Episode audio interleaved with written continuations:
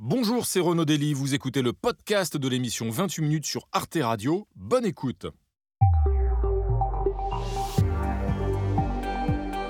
Bonsoir et bienvenue à tous. Je suis ravi de vous retrouver pour votre rendez-vous du vendredi soir, votre club de 28 minutes, avec cette semaine encore des clubistes triés sur le volet. Ils sont journalistes, essayistes, dessinateurs. Ils ont été sélectionnés avec une extrême rigueur pour gagner le droit de venir disséquer l'actualité de la semaine sur ce plateau.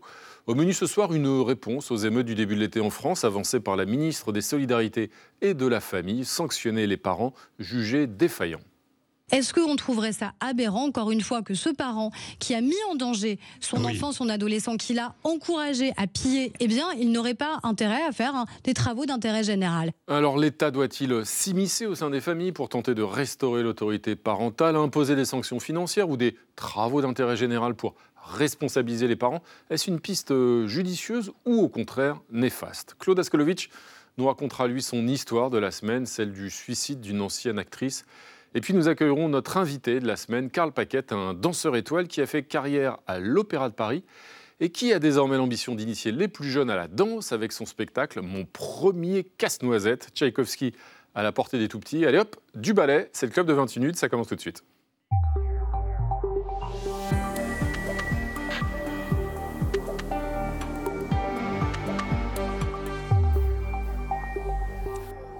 Bonsoir Alix Van P. Bonsoir Renaud. Ravi de vous retrouver Alix. Carrément. Claire Fournier, c'est alors Bonsoir, de Renaud. LCI bien sûr. Bienvenue à vous Claire. Merci beaucoup. Ravi de vous accueillir et voici, je vous ai gâté toutes les deux ce soir. Nous avons une, un sacré trio de clubistes. Nesrine Slaoui à mes côtés. Bonsoir, Bonsoir. Nesrine, bienvenue à vous, écrivaine, Merci. journaliste. Rappelons votre ouvrage Sol paru aux éditions Fayard. À vos côtés, Brice Couturier, ça alors, essayiste. Vous collaborez au journal Le Point. Et votre euh, ouvrage, L'entreprise face aux revendications identitaires, coécrit avec Erel Thévenon, est paru aux éditions PUF. Et là-bas, Et là-bas. je crois, euh, Au oui, oui. ce serait pas Antoine Bueno Mais hasard si, Renaud Dely, absolument. Quelle oui. chance j'ai Vous avez vu, hein, j'ai encore un petit peu, je vous distingue. Euh, ouais. Essayiste, donc euh, essayiste et conseiller au Sénat d'ailleurs, Oui. Antoine Bueno. Oui. Bienvenue à vous. Votre livre Faut-il une dictature verte? La démocratie au secours de la planète vient de paraître aux éditions Flammarion. Voilà. C'est bon. Ouais, c'est parfait. Merci. Vraiment nickel. Merci, parfait. Vous allez, vous allez loin là. Vous serez invité, rassurez-vous. Et au pupitre, notre ami Erwan Terrier. Oh là là, quelle élégance. Là aussi, c'est un concours d'élégance ce soir. Je ne pouvais pas vous rater, hein, Erwan.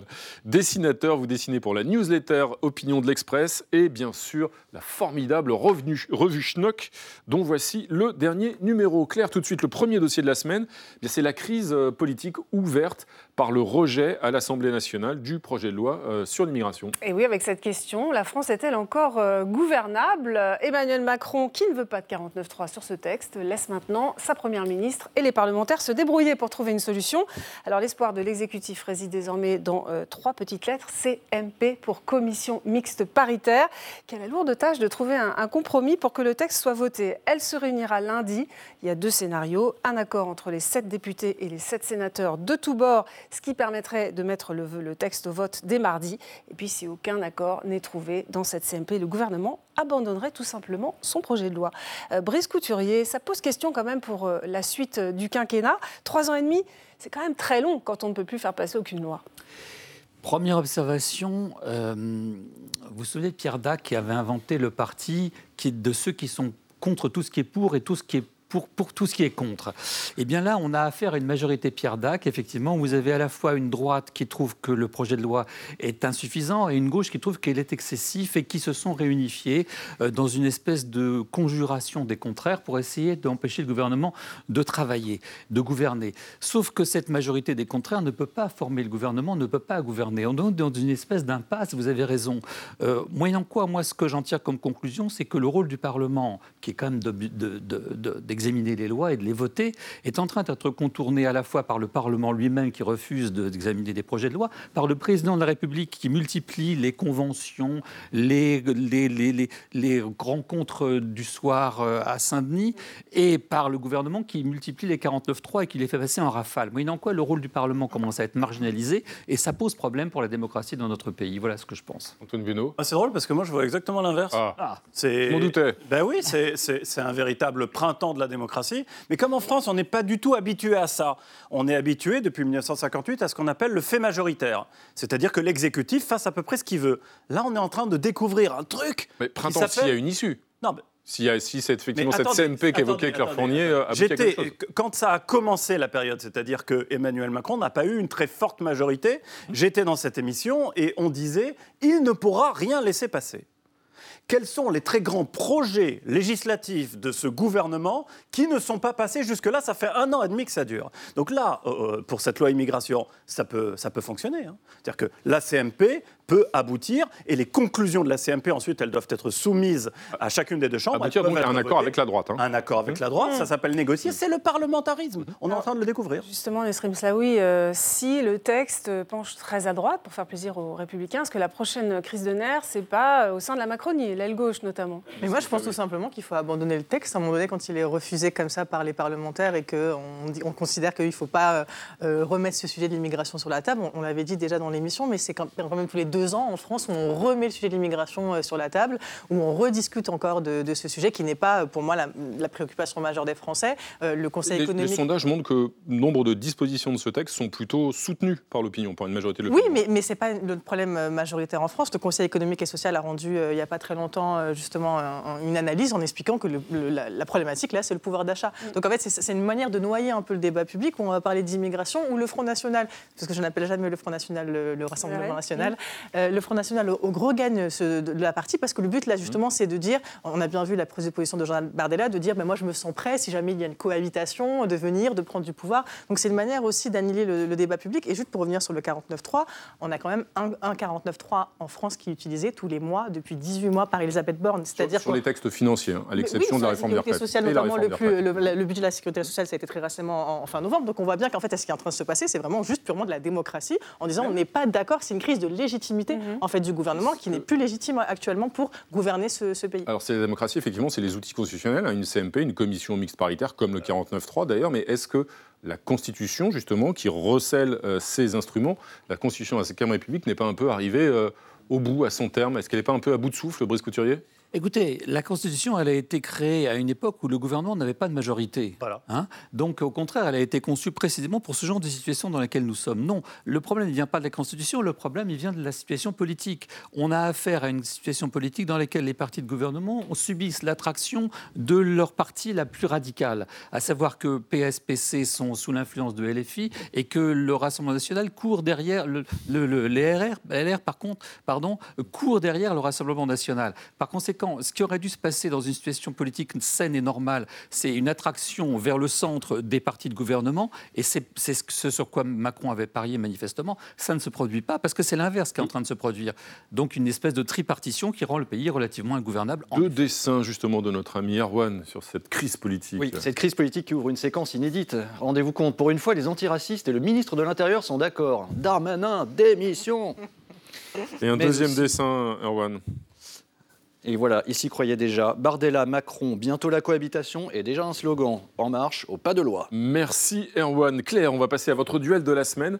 Ce duel illustre les déchirements de l'Europe face à la menace Poutine. Hein. Et vous regardez euh, à ma gauche euh, Viktor Orban, le Premier ministre hongrois, et à ma droite Volodymyr euh, Zelensky, avec cette victoire douce amère hein, pour le président ukrainien qui a obtenu hier ce qu'il espérait depuis des mois, l'ouverture des discussions pour l'adhésion de son pays à l'Union européenne. en revanche, il n'obtient pas d'argent supplémentaire pour se défendre contre la Russie. Hier soir, le président ukrainien s'est tout de même félicité de l'annonce européenne. Переможне рішення. Буде час, коли зможемо відсвяткувати вступ України в ЄС. Я вітаю всіх вас, кожного і кожного з тим, що вдалося. Вдалося усім нам, хто єдністю України зміцнює єдність Європи. De son côté, Victor Orban s'opposait violemment euh, à l'ouverture de ces négociations ces derniers mois. Ce serait une grave erreur, répétait-il. Et les choses semblaient assez mal engagées à son arrivée au Conseil européen hier. We set up seven preconditions And in the evaluation of the Commission, three out of the seven is not fulfilled. So therefore, there is no reason to discuss anything because preconditions were not met. L'une des raisons évoquées par euh, le Premier ministre hongrois, l'Ukraine est le pays le plus corrompu d'Europe. Une sortie évidemment peu goûtée par Volodymyr Zelensky. Euh, il faut dire que les deux hommes entretiennent une détestation personnelle. Hein. Euh, d'abord parce qu'Orban ne cache pas sa proximité avec Vladimir Poutine.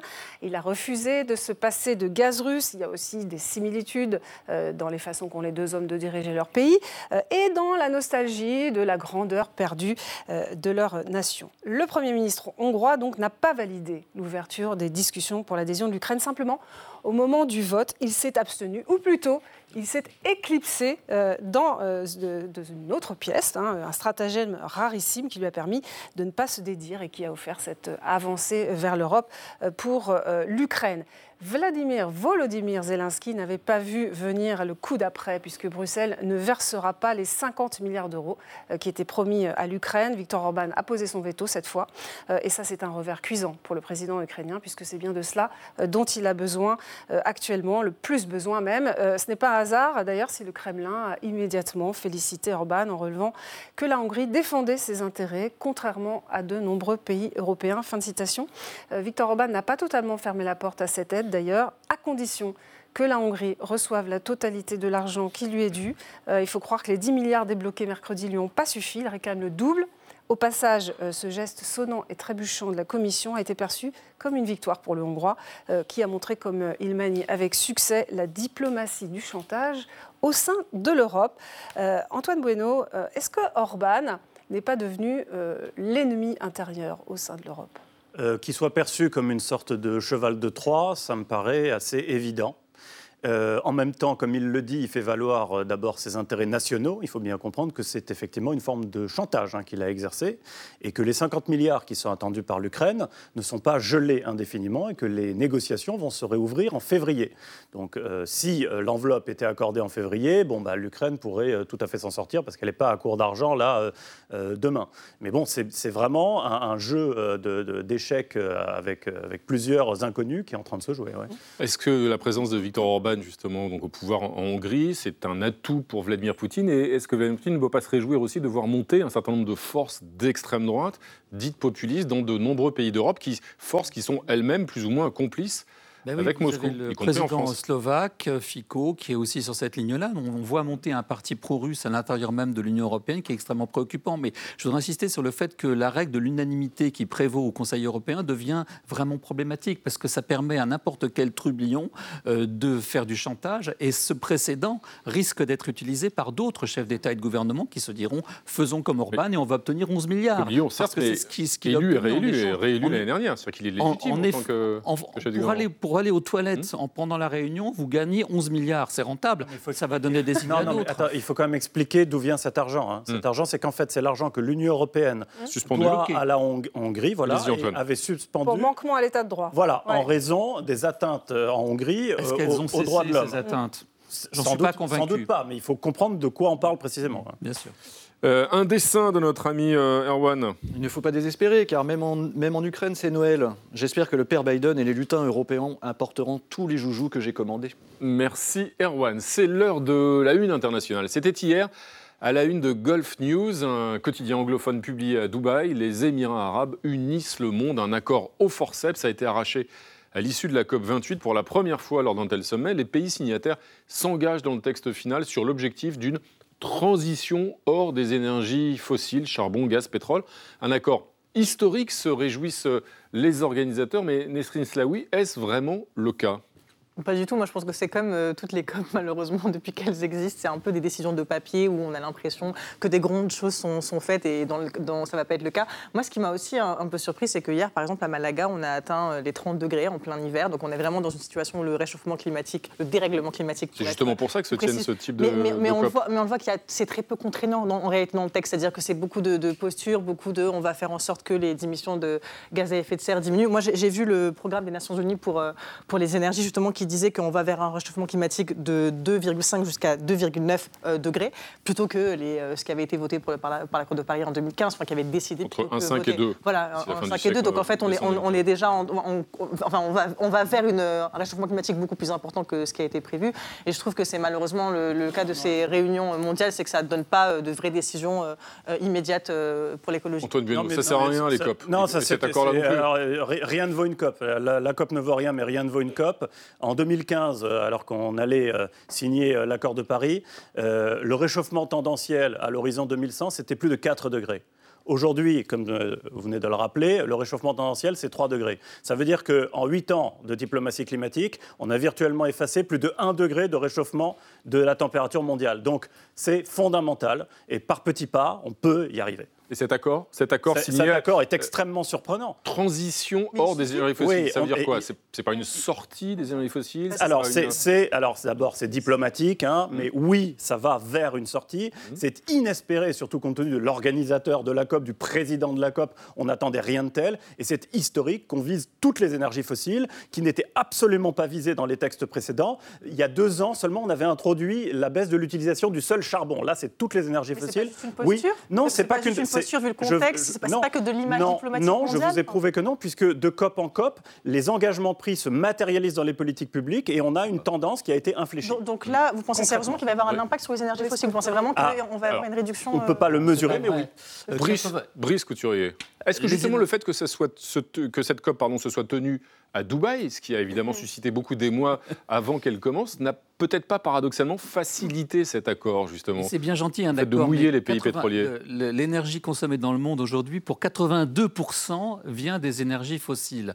Donc qu'on ne nous Mm. dise pas qu'on va passer brutalement de 82% à zéro, c'est un non-sens. Euh, comme il n'y a pas de contrainte, évidemment, euh, ce qui Mm. serait bien, ça serait que les Chinois nous disent que le pic charbon, ils vont l'atteindre avant la fin de la décennie. Alors qu'ils nous disent, bah, ils nous disent qu'ils vont l'atteindre à la fin. Bah, en fait, ça veut dire que le pic, ça veut dire qu'ils vont continuer à consommer toujours plus de charbon d'année en année, ce qu'ils font présentement Je peux d'ailleurs. donner des bonnes nouvelles Alors allez-y, mais très, si elle est brève, oui. Ok, l'Agence Si internationale de l'énergie nous dit que dès 2024, les émissions de gaz à effet de serre chinoises vont commencer à fléchir. C'est historique.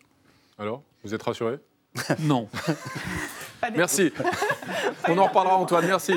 Euh, notre ami euh, Erwan Terrier, lui aussi, a l'air un tout petit peu sceptique. Ouais, j'ai une autre proposition. moi. Pour sortir des énergies fossiles, il faut sortir les fossiles du marché de l'énergie. Et par fossiles, j'entends tous les vieux barbons qu'on a vus à l'AG des actionnaires de Total qui enjambaient les manifestants. Voilà. Merci Erwan Terrier. Euh, Alix, c'est maintenant l'heure de votre point com de la semaine. Et ce soir, ce point com, c'est l'histoire d'un super prédateur très, très, très dangereux. Et oui, et pour une fois, donc, ce super prédateur n'est pas un homme hein, dont on va parler, Oh. ce trublion, pour revenir sur ce, ce terme de tout à l'heure. Eh bien, c'est Vous le, êtes soulagé c'est le Felis catus, les chats domestiques. Et oui, dont on a appris cette semaine qu'ils étaient, je cite, l'une des espèces envahissantes les plus problématiques au monde. L'information provient du journal Nature Communication qui a publié une compilation d'études accablantes, selon lesquelles les chats mangent plus de 2000 espèces différentes, avec dans l'ordre les oiseaux, les reptiles, les petits mammifères. Ils ont provoqué la disparition de dizaines d'oiseaux, sachant que les chats errants, qui sont les plus dégourdis, arrivent à attraper environ 1000 proies par an. Donc l'information a provoqué une déflagration sur X et mobilisé les félinophiles, il y en a peut-être sur ce plateau. Les conneries, ça suffit. Chacun sait que le plus grand et le plus dangereux prédateur sur notre planète est l'être humain et le moustique. Laissez chats et chiens tranquilles. Peut-on lire donc sur X un tweet signé Lulu The Cat, je précise, donc il y a peut-être un biais. Quelle époque Formidable. C'est Autre c'est pas un chat qui a tweeté. non, non, je Ah, pense que c'est Christiane la propriétaire et donc que son chat s'appelle Lulu, si j'en crois, donc son pseudonyme. Autre tweet, qu'ils viennent les chercher renchérit un propriétaire de chat avec cette photo, donc visiblement un chat d'intérieur hein, qui chasse pas mille proies par an. Dans la même veine, une- un autre tweet.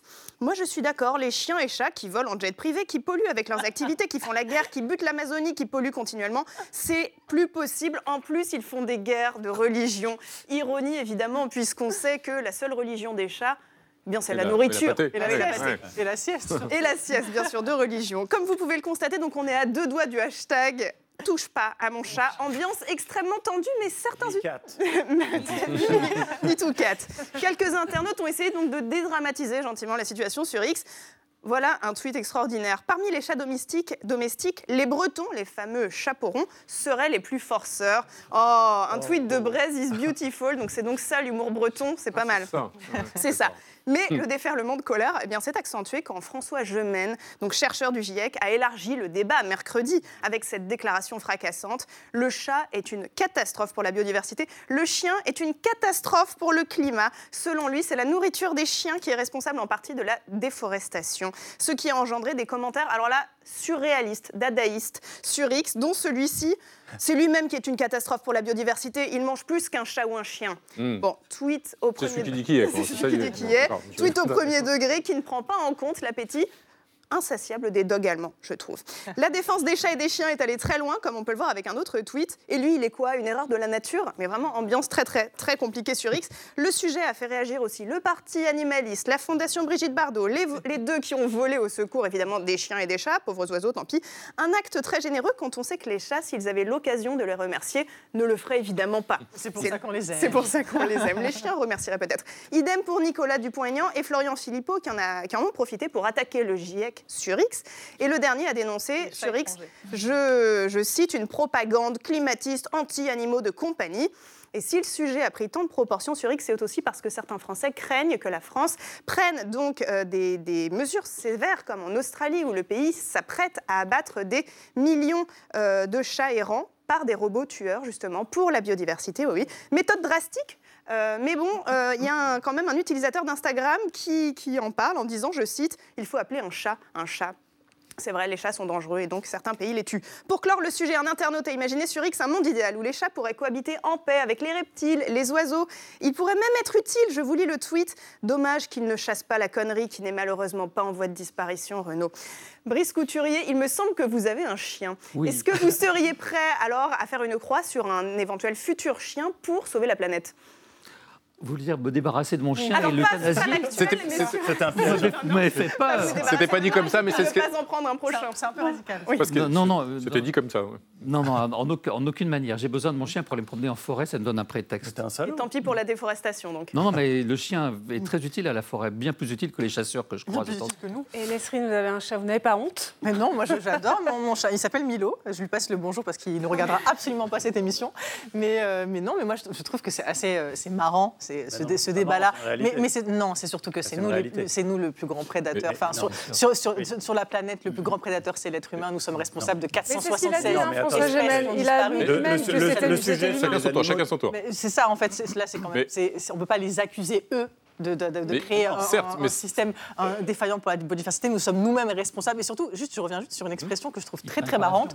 C'est la- la- la- l'appellation chat errant. C'est-à-dire que c'est nous qui avons créé le concept d'intérieur-d'extérieur. Nous, nous sommes tous des, des- des êtres vivants, nous vivons dans la nature. Donc nous créons des concepts de chat errant alors que c'est simplement leur lieu de vie. On a, on a tout bétonisé. En même temps, Donc, ça en fait, montre on que le réel est complexe. Quoi. Mais Il y en a le- aussi, le- parce qu'on voit que le chat, euh, qui Mais le- fait quoi? On les, mignons. on les assassine? Attendez, attendez, le sujet, c'est pas les chats ou les chiens, Mm. c'est les animaux domestiques de manière générale. Quand on dit qu'il faut une transition agricole pour la transition environnementale, c'est aussi la question de l'élevage et du bétail qui est posée. Et oui, l'humanité a pris contrôle de la planète et a fait proliférer énormément d'espèces, et donc ça déstabilise tout, c'est une évidence. Oui, c'est- à l'origine, c'est la société humaine, ce que vous ça, voulez dire, ça mais va, ça a des avec, ça va avec l'ensemble de la transition. c'est une Un Bon, des mangeons-les, saints. mangeons-les. Bah, voilà, une suggestion, donc euh, voilà. en, en attendant, on va regarder le dessin d'Erwan Terrier. Oui, les experts anti-chats qui déclarent Vous polluez trop. Bah, les chats, qu'est-ce qu'ils répondent? À l'évidence, le lobby pétrolier est plus puissant que le lobby félin. Merci Erwan. Claire, euh, c'est maintenant l'heure de l'autre dossier de la semaine. Ce dossier, eh bien, c'est la réponse d'une ministre aux émeutes du début de l'été. En France, Aurore Berger veut donc sanctionner les parents jugés défaillants. Aux yeux de la ministre des Solidarités et des Familles, les parents dont les enfants euh, étaient dans la rue lors euh, des émeutes de juillet dernier doivent écoper d'une peine de travaux d'intérêt général. Aurore Berger euh, pense aussi que les parents d'enfants coupables de dégradation doivent payer une compensation financière auprès d'associations de victimes. La ministre a également évoqué une amende pour ceux qui ne se présentent pas aux audiences qui concernent leurs enfants. Nesrine Slaoui, est-ce que c'est le bon angle d'attaque, ça, pénaliser les parents? Non, pas du tout. Et puis surtout, j'ai l'impression qu'on oublie pourquoi il y a eu des émeutes en France euh, en juin. C'est parce qu'il y a un, un jeune homme, un adolescent qui s'appelle Naël, qui a été tué par un policier. Donc le problème majeur, ça a été une violence policière, ça a été un crime policier. Donc là, le gouvernement veut nous donner l'impression, on sent bien le, tournant autoritaire, le tournant bien de droite pour nous montrer qu'ils prennent vraiment en considération cette problématique, etc. En réalité, euh, la, la meilleure manière de lutter contre les violences urbaines et les émeutes, en fait, c'est de mettre des mesures sociales, c'est-à-dire de faire en sorte que l'éducation euh, soit à la hauteur dans ces quartiers populaires-là, faire en sorte que que la culture soit présente, faire en sorte que les débouchés professionnels existent. On est quand même sur des euh, endroits, notamment en Seine-Saint-Denis ou euh, à Nanterre, où le taux de chômage des jeunes, il explose et ça fait partie des plus importants en France. Donc euh, c'est toujours un peu le discours qu'on a sur les quartiers populaires, c'est qu'on criminalise beaucoup les parents. Moi, je suis la génération Ziad Bouna, la génération qui a connu les émeutes de 2005, et je me rappelle déjà très bien comment on parlait de nos parents à cette époque-là, parce que j'ai grandi dans un quartier, comment on criminalisait nos parents qui sont en fait des ouvriers qui travaillent du matin au soir et qui n'ont pas que ça à faire de faire des stages, parce que j'ai vu Cora Berger proposer d'aller faire des stages, d'être éduqués, de faire des travaux d'intérêt généraux. Je pense que ces parents-là, euh, vu la situation précaire dans laquelle ils se trouvent, ils ont beaucoup mieux à faire, sincèrement, que de devoir euh, à- à être éduqués à être de bons parents, et que la réponse de l'État, elle est dans les, dans les mesures sociales concrètement. Des mesures sociales, justement. euh, certains responsables politiques euh, utilisent le, le même argumentaire que vous, Nesrine, Oui, n'est-ce pas clair notamment euh, l'eurodéputé euh, écologiste euh, Marie Toussaint. Écoutez là. Il y a euh, des parents euh, défaillants peut-être. Le majeur, la- le vrai problème, ce sont, euh, enfin, c'est la pauvreté euh, d'un certain nombre de familles, et en particulier de familles monoparentales. Et donc, quand on constate le fait que la pauvreté explose, eh bien, ce qu'on doit faire, c'est non pas pénaliser et réprimer encore un peu plus les parents, mais c'est venir à leur aide, à leur soutien. Brice Couturier, un chiffre euh, sur les mineurs interpellés lors des émeutes 60% étaient issus de foyers monoparentaux. Donc au final, on finit par taper sur euh, les mères célibataires. Écoutez, un autre chiffre, 730 millions d'euros. C'est le montant auquel France Assurance, qui réunit l'ensemble des compagnies d'assurance françaises, estime le prix des dégâts commis par, durant ces, ces émeutes de l'été. Euh, vous autres téléspectateurs, vous allez payer des primes d'assurance très élevées l'année prochaine pour payer ces, ces euh, réflexions euh, des, des- par ces gamins qui mettaient le feu aux, aux Et donc c'est parents de bibliothèques. payer. Euh, donc, si vous voulez, c'est bien gentil de prendre la position. Est-ce que ce type de mesure donc, pour, est efficace, justement, pour restaurer l'autorité ou pas ce que dit le gouvernement est clair. Il y a des parents défaillants et il y a des parents dépassés. Les parents dépassés, il faut les aider. Les parents défaillants, il faut les punir. Et vous savez que l'arsenal législatif de ce point de vue-là est assez sévère, puisqu'il n'y a pas besoin d'Aurore Berger. Vous avez l'article 227-17 du Code pénal qui prévoit qu'un parent qui se soustrait à ses obligations légales, comme c'est le cas de parents qui laissent leurs enfants de 16 ans aller brûler des bibliothèques, sont passibles d'une amende de 30 000 euros et d'une peine de prison de deux ans. Donc c'est pas la peine d'aller chercher des travaux d'intérêt général. Le code pénal est suffisant, serait suffisant largement pour faire payer par les parents euh, ce qu'ils laissent commettre par leurs enfants. distinguer, distinguer les parents dépassés, les parents défaillants, justement, Claire? Oui, alors, euh, alors pour être honnête, il y a aussi quand même euh, une jambe sociale à ces C'est mesures. justement ce que sont- prétend faire le gouvernement avec cette mesure. oui. très coercitive. En effet, il y a cette commission de la parentalité qui est censée aider les parents à être parents, justement, euh, aujourd'hui. Alors, euh, après l'annonce de, de ces mesures par Aurore Berger, deux membres de cette commission ont démissionné, dont le pédopsychiatre Serge Effève. Donc, avant même d'avoir commencé. hein. Euh, alors, sur 25. hein. oui, c'est ça. Brice Couturier, donc ça nous renvoie à cette question, euh, Antoine Bueno, pardon, ça nous renvoie à cette euh, question euh, quasi philosophique. Mm. Est-ce que c'est le rôle de l'État d'en s'immiscer euh, Mais- dans la vie privée des parents et la façon dont on Alors, est-ce que c'est le, que c'est le rôle de l'État de, euh, de, de se demander comment éviter que ce, ce type de flambée euh, ne se reproduise Euh, À l'évidence, euh, oui. Euh, maintenant, d'un point de vue extrêmement pragmatique, qui pense sérieusement que parce que maman va aller faire des travaux d'intérêt général, la petite racaille qui est allée buter un magasin Nike euh, va changer de comportement? C'est absolument irréaliste. Ça n'a strictement aucun sens. Alors, euh, euh, qu'il y ait un accompagnement social pour juguler le flux, ça, c'est clair. Moi, j'ai écrit un livre entier euh, là-dessus, donc je sais à peu près euh, de quoi je parle. Mais il y a quelque chose dont on ne parle pas non plus, c'est de la sanction. C'est que au moment où tout ça a été commis, euh, bah, euh, il y a eu extrêmement peu de fermeté. Pardon Beaucoup d'arrestations, quand même. Beaucoup Oui, des d'arrestations. comparaisons immédiates, voilà. Et puis, c'est une impunité Ah non, absolument. il n'y a pas eu d'impunité. absolument Il y a des gens qui ont pris 10 Et mois donc, de au prison lieu pour de des canettes de punir, au lieu de punir, Il n'y a pas eu d'impunité. Finissez, Antoine, et puis Nesrine Non, non, il n'y a pas eu d'impunité, c'est juste faux. Factuellement, c'est faux. Je développer, mon argumentaire. c'est. Bon, au lieu de punir véritablement les auteurs des faits, euh, il y a un sentiment de laisser aller qui est total, et c'est bien ça le problème. Et là, on tape à côté. Non, c'est pas faux qu'ils ont, qu'ils ont été Non, non, la, justice n'a pas du tout été laxiste, sincèrement. Il faut, je vous invite à lire tous les articles qui sont sortis là-dessus. Les comparaisons immédiates, il y, a eu, il y en a eu plus de Qu'est-ce que 1000. c'est une il y a eu comparution beaucoup. immédiate il y a- mais c'est ce qu'on a. Mais c'est le jugement, le, c'est le peine- jugement le plus immédiat. 10 mois de prison ferme. alors, un sur- exemple qui a été j'ai beaucoup un donné. chiffre. 10 mois de prison ferme pour des canettes de rugby. Il y a des gens qui ont pris 10 mois. il y a, des gens qui ont. Il y a des gens- bien il y a des d'auteurs. gens pour de. Mais peu importe. Le chiffre de la fin, Brice. justice a fait Ok. Alors, on va avancer. Un euh, chiffre. sévèrement. Pour finir. 85% des Français Alors. considèrent que le recul de l'autorité est un problème pour notre pays. 78% estiment que la sécurité des biens et des personnes est aujourd'hui se dégrade par rapport à 3% qui pensent le Et- contraire. et Donc il y a justement- une demande d'autorité dans le pays. Et justement, Erwan Terrier a une suggestion à vous faire, n'est-ce pas Erwan? À quoi ça sert l'autorité et la répression? Regardez ce pauvre enfant. Inutile d'être éduqué par un CRS. Je vis déjà avec un père violent et alcoolique. Eh ben voilà, merci, merci Erwan. Et c'est l'heure maintenant d'accueillir notre invité de la semaine, euh, Karl Paquette, un danseur étoile de renom qui a fait sa carrière à l'Opéra de Paris. Bienvenue à vous, installez-vous. Voilà que vous penchez donc désormais, Karl Paquette, au, chevet des plus jeunes en montant au théâtre Mogador à Paris euh, et jusqu'à la fin février, jusqu'au 25 février me semble-t-il. Un spectacle intitulé Mon premier casse-noisette, en quelque sorte. C'est Tchaïkovski à la, à la portée des, des tout petits, mais un Tchaïkovski pardon, légèrement adapté sur la forme justement pour euh, euh, maintenir l'attention, captiver euh, l'attention des plus jeunes. Alors c'est surtout la danse qui est adaptée complètement euh, au jeune public et aussi aux grands, hein, malgré tout. Mhm. Euh, Casse-Noisette, c'est un format très simple, c'est deux fois 40 minutes. Mhm. Et dedans, on y a intégré un peu de narration, parce que je pense que les enfants ont besoin aussi parfois de repères, de ce qu'ils ont vu, de savoir ce qu'ils ont bien compris, ce qu'ils ont vu, et peut-être aussi de leur annoncer ce qui va peut-être arriver. Et après, on ne dit pas tout, mais il y a un peu de magie, il y a un peu de fantaisie, il y a de l'humour, il y a plein de choses aussi, les ingrédients qui sont un peu nécessaires, je trouve, pour un enfant. On va regarder quelques secondes d'ailleurs de, de l'extrait du spectacle Mon premier casse-noisette au théâtre Mogador à Paris.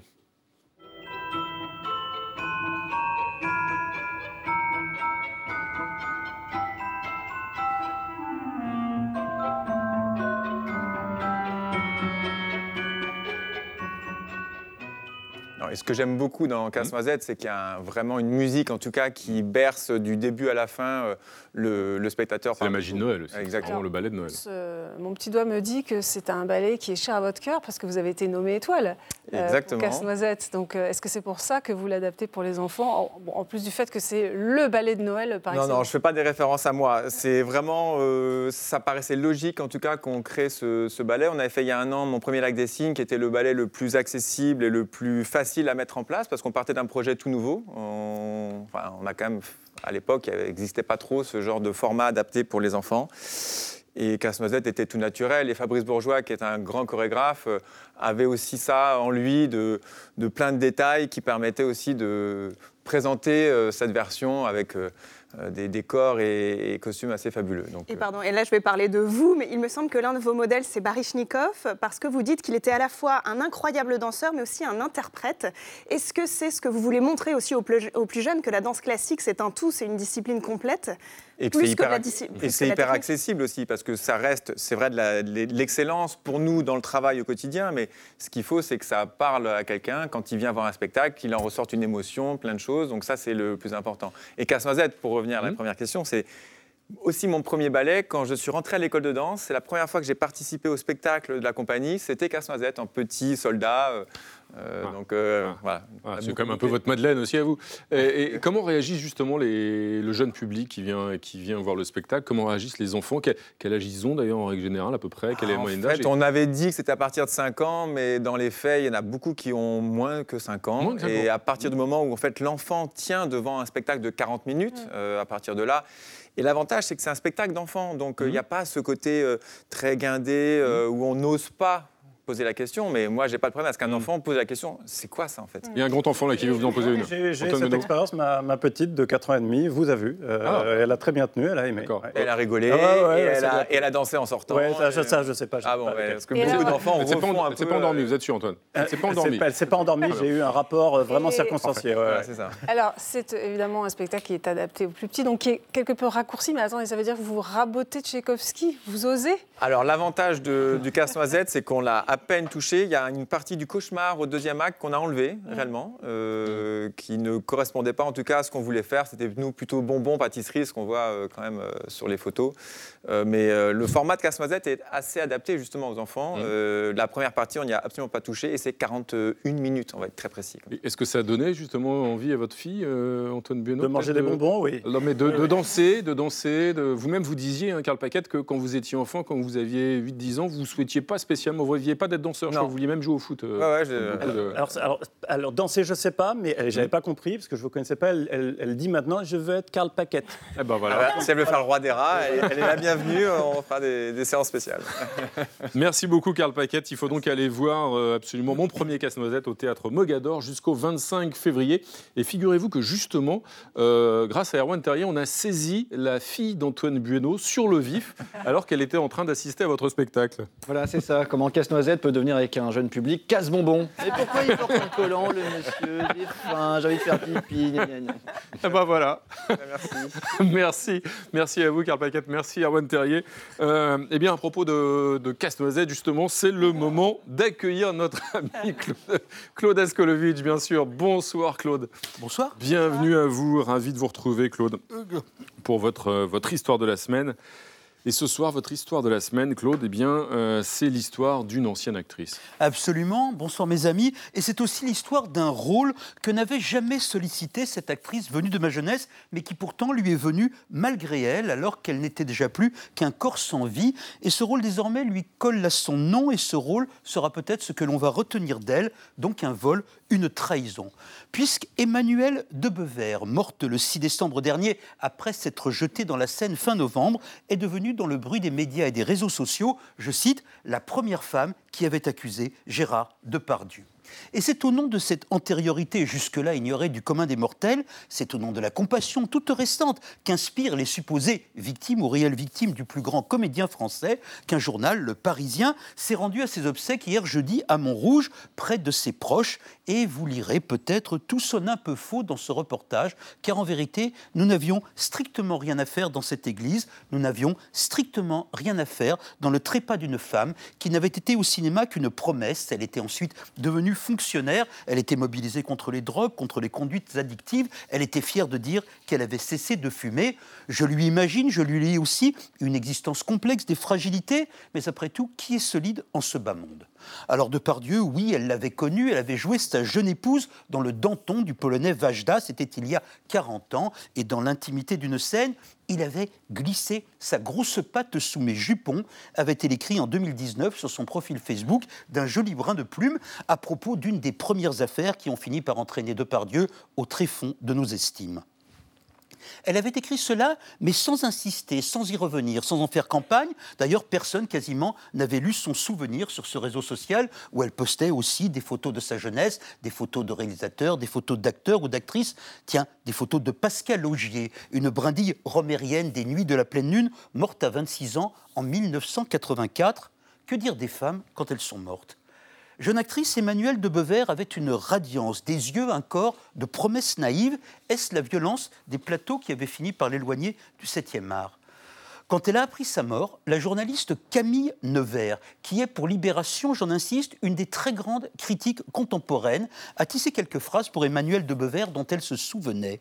Et dans son, émotion, elle s'en veut aujourd'hui, Camille Nevers situait le suicide d'Emmanuel le 7 décembre, soit exactement le jour de la diffusion sur France 2 du fameux complément d'enquête atroce qui en a fini avec Depardieu. La coïncidence l'avait troublé. Et de ce trouble erroné, de cette fausse date, depuis rectifiée, sont nées des vagues médiatiques et une enquête judiciaire. Et cette impression fausse que Depardieu aurait été l'assassin de l'ancienne actrice. Et dans leur deuil, les proches d'Emmanuel de Bever ont dû aussi subir cela. Alors maintenant, puisque nous parlons d'une femme, autant parler de ce qu'elle fut vraiment, non pas dans sa vie privée qui ne nous regarde en rien, mais dans ce qu'elle nous donna dans le cinéma. Et je vous parle donc d'un film, un film unique, le seul film dont elle fut la vedette, film splendide, qu'elle tourna à 20 ans en 1983 et dont se souvenait la critique de Libération. Emmanuelle de Bever jouait une gamine paraplégique, terrible, fâchée, butée, bornée, obstinée, haïssant le monde entier. Elle faisait trembler le film de son corps. Le film s'appelait Un jeu brutal. Elle était la fille, c'était un film de Jean-Claude Brissot, elle jouait la fille de Bruno Kremer, lui un scientifique habité, qui la contraignait pour la sauver, tout en allant en même temps tuer d'autres jeunes enfants qu'il prenait pour des envoyés du démon. Ce film, le premier, court- le premier long métrage de ce génie qui était Jean-Claude Brissot, que depuis le monde du cinéma a effacé pour ses dérèglements, euh, ce film nous reste. Emmanuel de Bever, contrairement aux autres, avait gardé de Brissot un souvenir attendri et fort. J'ai vu hier, parce qu'on peut le télécharger, ce film, loin de nos bruits et loin de nos pauvres morales. Et voyez-vous, c'est le plus beau cadeau que pouvait m'apporter cette tragédie. Merci. Euh, Claude, un dessin de notre ami Erwan Terrier. Oui, bon, et ben voilà, c'est pathologique, hein, mais Depardieu n'est plus qu'un ogre qui ne pense qu'à euh, boire et baiser. Euh, J'en prendrais bien des moules. Merci Erwan. Euh, alors, mes amis, vous avez chacun choisi donc une photo qui illustre à vos yeux l'actualité de la semaine. On va commencer avec votre photo, Nesrine Slaoui. il s'agit d'une photo de l'écrivain Frédéric Becbédé. Et elle fait écho à la formidable chronique que vient de faire Claude. moi, je suis je fais partie de cette génération post-MeToo qui, euh, est fatiguée tous les jours de, découvrir qu'un un homme qui a été tant glorifié à chaque fois par la littérature, le cinéma, peu importe, tombe comme ça euh, face à nous, alors qu'on a tous depuis longtemps des soupçons. De par Dieu, ça fait des années déjà que les paroles se libèrent. Bec BD, euh, à, la, lumière de ce qui se passe, hein, j'ai regardé l'émission du 12 avril 2023, dans quelle époque sur France 2, où il disait L'homme est une machine A, B, je vais éviter le mot par, par élégance, un criminel potentiel. J'ai du mal quand je vois qu'on les traite d'ogres, de monstres, etc. Ces hommes sont des hommes communs qui n'ont en commun que d'avoir justement bénéficié de leur gloire, de leur lumière pour manipuler des femmes, les violer, les agressé sexuellement. Pour rappel, il est présumé coupable. Hein. On, lui accorde... Il a été mis en garde à vue. il, a, subi une garde à vue cette semaine, c'est ça. On, aurait, Il est présumé innocent, pas coupable. Euh, pardon. Pour moi, il est présumé coupable. comme ça, c'est comme si j'ai tous les lapsus. Le, lapsus dit l'époque. Voilà. et le lapsus, dit, et lapsus dit mon féminisme aussi, parce que je préfère croire les victimes que les coupables. Et surtout parce que j'ai regardé un peu le, dossier. Donc, le, pourquoi il est mis en cause Il s'agit d'une jeune étudiante euh, qui était mineure au moment où elle l'a rencontré. Alors, tous les articles de presse essaient de la mettre en accusation, elle, en disant qu'elle a caché son âge. Moi, je me pose la question de comment un homme de 58 ans se retrouve à avoir une relation avec une jeune femme qui a 30 ans de moins que lui. Et forcément, il y a une logique d'emprise et de pouvoir là-dessus. Donc j'espère que vraiment, socialement, on va commencer à se rendre compte de, de l'ampleur. C'est une accusation qu'il euh, récuse. Hein, il faut le préciser oui, voilà, aussi que Frédéric Bébédé. Je parle au conditionnel, évidemment. Un dessin euh, d'Erwan Terrier. moi, je propose que pour ce pauvre Frédéric, on lance une hotline. SOS, homme blanc, quinca, bourgeois en danger. On veut notre peau, moi aussi je suis une victime.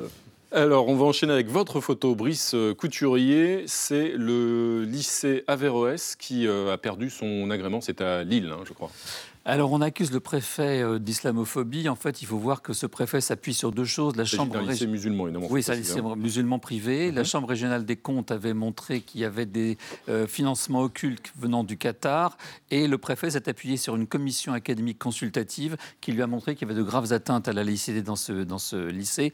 Par ailleurs, il faut voir que le président de la région des Hauts-de-France, Xavier Bertrand, avait supprimé depuis déjà 2020 euh, la subvention de 300 000 euros que la région euh, versait à ce lycée. Donc on ne peut pas dire que le préfet agit de manière autoritaire ou euh, euh, de manière délibérée. non, il a suivi des recommandations qui étaient celles de la Cour régionale des comptes, de la Chambre régionale des comptes, de la commission académique et de la région. Donc voilà, la laïcité, c'est une valeur sérieuse. Il faut la prendre en compte. C'est dommage parce que ce lycée avait de très bons résultats au bac. Merci Brice Couturier. Et on va finir avec notre ami Antoine Bueno qui, soucieux euh, de son bilan carbone, prend le train, et même le train de nuit, et en charmante compagnie. Oui, oui, oui. Alors bon, alors on reconnaît le ministre des Transports, Clément voilà, Absolument, oui. Il y, a, Clément Beaune, il y a, Jean Castex pour. Euh, c'est un Paris-Aurillac. Hmm. Euh, de nuit. Et donc c'est une photo évidemment qui illustre la relance des trains de nuit qui est un visage plutôt sympathique de la, de la transition environnementale. Ça sera aussi ça, cette transition, euh, des, choses qui... Bah, alors après, euh, il y a un problème de fond qui est le problème économique. C'est moins encombré que le métro, nous dit Jean Castex. bah, bah, visiblement pas, en tout cas sur la photo.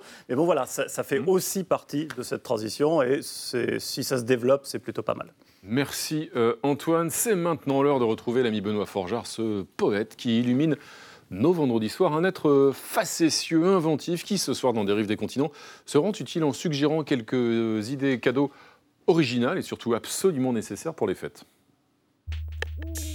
Bonsoir Renaud, vous êtes nombreux à écrire à l'émission pour vous plaindre du manque de publicité et de conseils achats. Ce défaut est en passe d'être corrigé. Permettez que j'endosse à nouveau la figure regrettée de Pierre Belmar pour vous suggérer quelques cadeaux originaux. Marre de devoir faire acte de présence au cours de fastidieuses réunions par Zoom où personne ne vous demande votre avis Ce mannequin de visioconférence conçu à votre image vous épargnera un temps précieux en vous remplaçant avantageusement sans que jamais vos collègues ne puissent déceler quoi que ce soit. Facile d'installation, votre doublure est en outre capable de débiter sur commande trois phrases préenregistrées. Ça le fait, ça le fait bien bien et pas de souci. Soit largement de quoi donner le change si l'on vous sollicite. Attention toutefois, son succès est tel qu'on commercialise désormais un détecteur de mannequins ainsi que l'indispensable brouilleur de détecteurs. Surfant sur la vague décroissante du toujours moins, cette imprimante n'imprime pas en 3D, ni même en 2, mais en une seule dimension. Votre texte apparaît non plus sur une feuille A4, mais sur un ruban de Möbius. Astucieuse de prime abord, mais parfaitement inutile, voire contre-productive, l'imprimante 1D est à conseiller uniquement aux entreprises jouissant d'une bonne santé économique et d'un nombre important de poètes parmi les membres de leur personnel. Vous aimeriez décrocher la lune pour ceux que vous aimez, mais n'avez pas un sou? Eh bien, apprenez que la start-up toulousaine Cosmos Discount rend désormais accessible à toutes les bourses le voyage dans l'espace. Comment? Oh, sans recourir à des gabegies d'énergie et de la façon la plus écolo qui soit, à l'aide d'une molécule contenue dans le rhum, l'alcool. Transporté en toute sécurité par des techniciens aguerris à un niveau d'ébriété suffisant, vous ressentirez les mêmes sensations que les astronautes en apesanteur, avec en prime l'opportunité opportunité rare de plonger dans un trou noir. À votre retour sur Terre, si vous ne vous souvenez de rien, pas de panique, un diplôme attestera de votre voyage hors atmosphère. Alors, c'est pas beau Noël vu depuis l'espace? Bonsoir. Et oui, c'est ça la magie de Noël. Merci Benoît Forjard, voilà. Mais ça, c'est ce que je disais. La magie de Noël, n'est-ce pas Erwan? Oui, magie de Noël si on veut, oui. Euh, sachez que des menaces planent toujours sur la crèche de Gaza, parce que les soldats du Hamas peuvent se cacher partout. Merci Erwan, merci à tous mes amis. On se retrouve demain à 20h05 pour 28 minutes samedi et son club international. Et comme d'habitude, on va se quitter avec un clin d'œil musical. Tiens, notre invité de la semaine de tout à l'heure, Karl Paquette, ce grand danseur étoile de l'Opéra de Paris, hein, qui est venu euh, euh, nous rejoindre. Danseur étoile, un art ô combien difficile qui exige sacrifice, discipline. Bien peu atteignent un tel sommet, les étoiles. Alors on va essayer de s'en rapprocher des étoiles. Avec Gold, bien sûr, un peu plus près des étoiles. Tchuss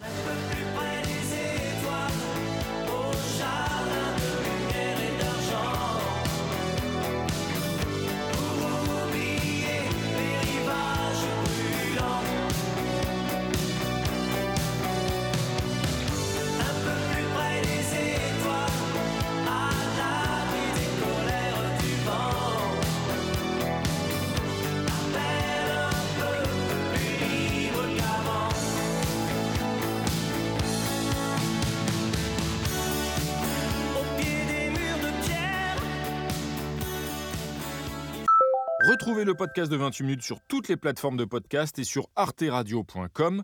Et pour soutenir l'émission, abonnez-vous, commentez, critiquez, mettez des étoiles et partagez le podcast avec vos proches.